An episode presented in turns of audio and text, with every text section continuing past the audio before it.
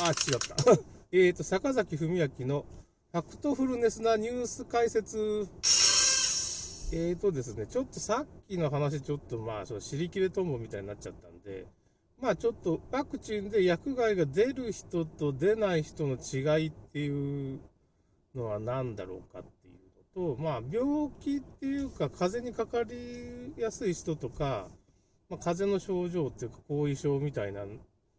かかる人とかからない人っていうのはどう違うんかっていう風な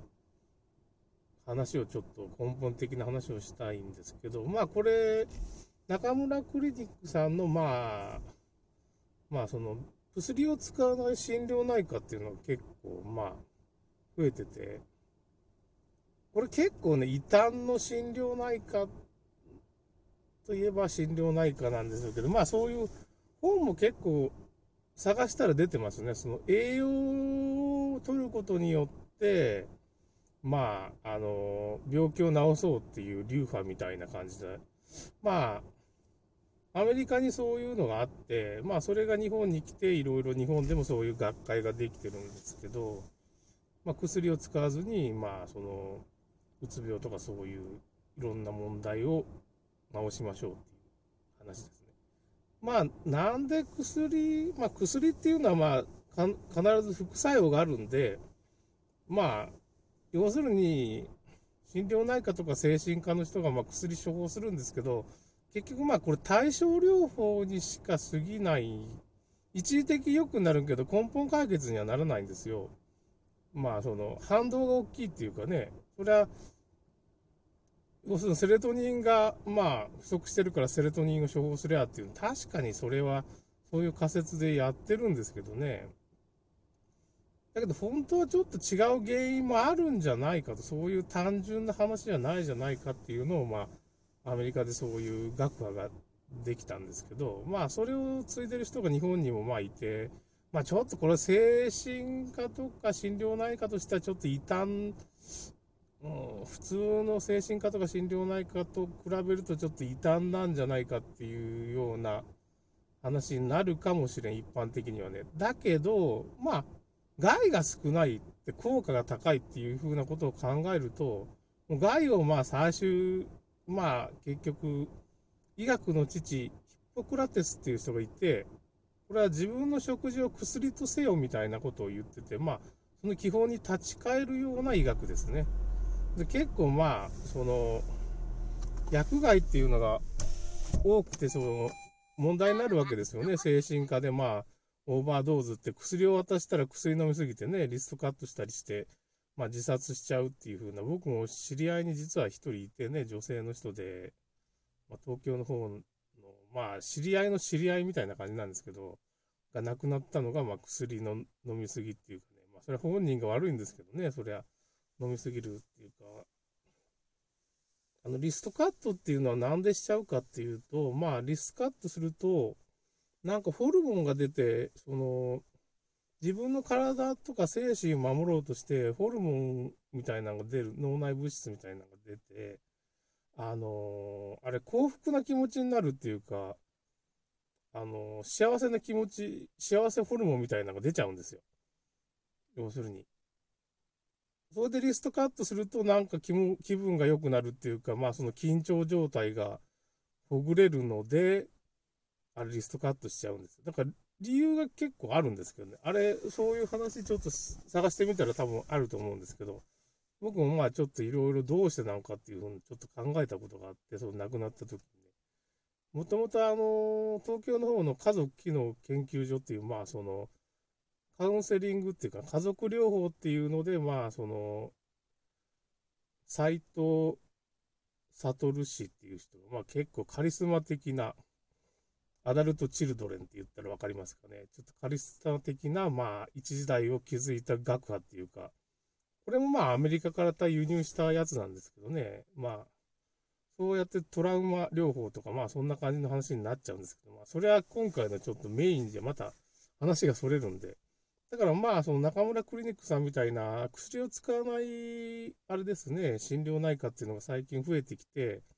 まあ、質的栄養失調によって僕らは結構病気になってんじゃないかっていうふうなことですね。これまあ一般的に、あの、うつけしご飯っていうような本があって、これまあその辺の人の流派の人が結構出してる一般的な本で、結構売れたやつですね。うつを消すためにご飯をまあ食べましょう。まあ具体的にはまあサプリメントになっちゃうんですけど、要するにタンパク質を多めにとって、あとビビタミン、ミネラルを、まあ、また大量にとって、メガビタミンとか言うんですけど、それで病気が治るようにしましょうっていう風な。このビタミンっていうのもね、すごい病気を治す効果があるんです。いろんなもんに効くっていうか、結局今回の新型コロナなんかの感染症も、ビタミン B、ビタミン D、あとまあ血栓症を溶かす薬ってこと3つで大体本当は治るんですよ。結構。これあの、アメリカの方の、まあ、これ、ジャーナリストの山本節子さんという人が、まあ、この、ワクチン入ったり市民の会みたいなことをやってますからね。その人が、まあ、その、まあ、FB の中のそのワクチン反対市民の会のジャーナリスト山本節子でまあ検索してもらえば、なかなか出てこんかもしれんけどね、妨害がありますからね、その、まあ、Facebook は検閲とかすごいから、まあ、かもしれないけど、Google も検閲だし、Twitter も今検閲ですからね。GAF は全部敵ですからね。まあ、そ、そういうのもあるんですけど、えー、って思うかもしれないけど、そういう状況にもう今すごいことになってますから。とにかく新型コロナと、まあ、アメリカ大統領選挙は結構関係あるんですけど、大統領選挙の話は今もう YouTube、Twitter、Facebook でも規制がかかりまくってるから、結構これすごい重要なことなんですけど、要するに真実を隠蔽しようとしてるんですよ、彼らはね。まあ結局、NWO って世界政府みたいなのがあって、それが結局新新型コロナの今、変なことをやってるわけですよ。新型コロナっていうものは、まあ今のところ厚労省も、まあ全然その証拠出してないけど、存在する証拠がないんですよ。全部嘘っていうのがまあ分かってるんですけど、まあ死者数水増しとか、PCR でまあ、あの本当はウイルスなんか5つとか1個しかないのに、結局感染者っていう陽性者、PCR の陽性者イコール感染者じゃないんで、陽性が出てもウイルスが死んでるっていう場合と、ウイルスがまあ、1個とか5個しかないとかっていうのを陽性者と呼んでるんですよ。PCR のその増幅率っていうのがあって、まあ40、CT 値40ぐらいで回しちゃうと、100兆倍になっちゃうから、たった一つのものが100兆倍ウイルスがありますよっていう間違った結果が出て、PCR の嘘っていうこと、これもはっきり言っても、いろんな新聞、ニューヨークタイムズとかね、ファクトチェックでもうこれ言われてることで、もうそういうことちょっと見直ししましょうって言ってんだけど、治らない、全然。もう科学的にはおかしいことが分かってるの治らないようになってる、コロナね。おかしいことが起こってるんです。それでまあ、ウィライズっていうまあ科学者とか学者が立ち上がったり、世界医師連盟っていうのがまあ、立ち上がったり、ロバート・ F・ ケネディって言って、まあ、アメリカでそういう、まあ、人間のアメリカの人のね、健康を維持する弁護士みたいな人がいて、まあ、その人がワクチンとか反対してる薬害とかをね、追求してるんですけど、まあ、新型コロナについても、まあ、ちょっと対策がおかしいんじゃないかっていうふうなことを言ってますね。あ、それでまあ、その、ちょっと話がまたそれるんで、それでまあ、要するに、その、タンパク質をすごい多めに取る。ビタミン、ミネラルみたいな、メガビタミン療法みたいなのをやって、やるとか。まあ、あと鉄を、鉄分とかマグネシウムっていう、まあ、微量栄養素を取るようにしようと。それで結局ね、学習障害とかさ、あのー、そういう多動症が結構治ったりしちゃう。あと、うつ病みたいなのも。そういうことで。こういう話をすると、まあ、TikTok とか YouTube でこういうビタミンの話とかこういう風な話すると、最近動画削除されるんですよ。そんなことないみたいな。だけどまあ、医学的にはもうそういう研究結果が出てて、まあ、効果も日本でそういうことやってる心療内科も、効果が出てるんですよ。実際に。治ってるんですよ。まあ、その、その人によっていろんな場合があるんですけど、例えば、あのー、風邪の症状っていうのは、大体マグネシウム不足なんじゃないかっていうふうに言われてるんですよ。症状がね。味覚がなんかなくなるとか、ああいうのがあるじゃないですか。鼻がね、ちょっと効かなくなるとか。結局これ、それを指摘してる医者もいるんですよね。マグネシウム不足とか、そういうビタミン、ミネラルがどれだけ大事かっていうことで。これなんで大事かって言ったら、まあ、あんまし栄養がそういうの取れないっていうのと、まあ、亜鉛とか鉄とかビタミン、ミネラル、マグネシウム。まあ、この辺、まあ、ビタミンがかなり重要なんで、まあ、みかんとか食べた方がいいですね。やっぱビタミンが入ってるような、まあ、豚肉とかっていうのを食べた方が、冬はね、本当は食べた方がいいんですけど、まあ、そういう、